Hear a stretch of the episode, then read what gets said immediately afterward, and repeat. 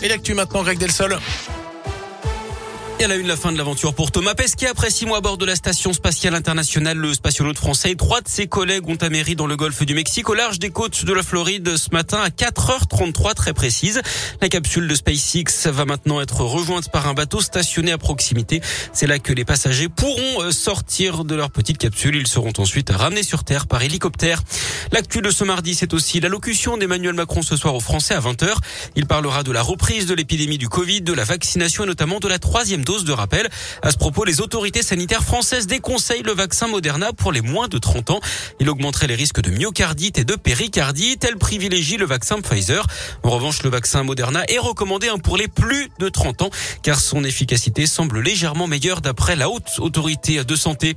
Les évêques de France s'accordent pour l'indemnisation des victimes de violences sexuelles dans l'église.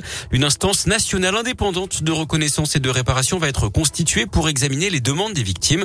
Pour alimenter le fonds d'indemnisation, ils ont également décidé de vendre certains biens immobiliers de la conférence des évêques et des diocèses. Un emprunt pourra également être souscrit en cas de besoin. La piste terroriste écartée à ce stade après l'attaque au couteau contre des policiers hier matin à Cannes. Le suspect est un ressortissant algérien de 37 ans. Il aurait mentionné le prophète au moment de passer à l'acte. Il avait été grièvement blessé par des tirs de riposte, mais son pronostic vital n'est plus engagé. D'après Gérald Darmanin, il était totalement inconnu des services de renseignement. L'enquête est ouverte pour tentative d'assassinat.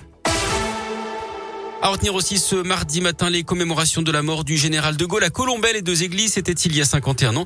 L'occasion pour plusieurs candidats de droite et de gauche pour la présidentielle de se positionner. Le premier ministre Jean Castex sera également présent en Haute-Marne. Il viendra déposer une gerbe sur la tombe de l'ancien président à 10 heures et participera à la cérémonie devant la Croix de Lorraine, le symbole de la résistance pendant la Seconde Guerre mondiale. En bref, dans l'actu régionale, cette fête sauvage ce week-end à Orsine, dans le Puy-de-Dôme, près de 300 personnes ont participé à cet événement sur un terrain privé de la commune sans avertir le propriétaire des lieux. Une quarantaine de militaires ont été réquisitionnés pour mettre fin à cette soirée.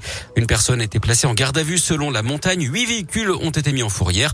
Par ailleurs, une quinzaine d'individus ont perdu leur permis pour conduite sous l'emprise de stupéfiants.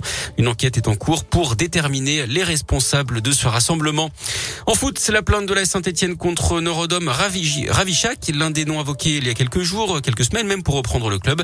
Le Cambodgien aurait fourni un faux document de garantie financière de 100 millions d'euros.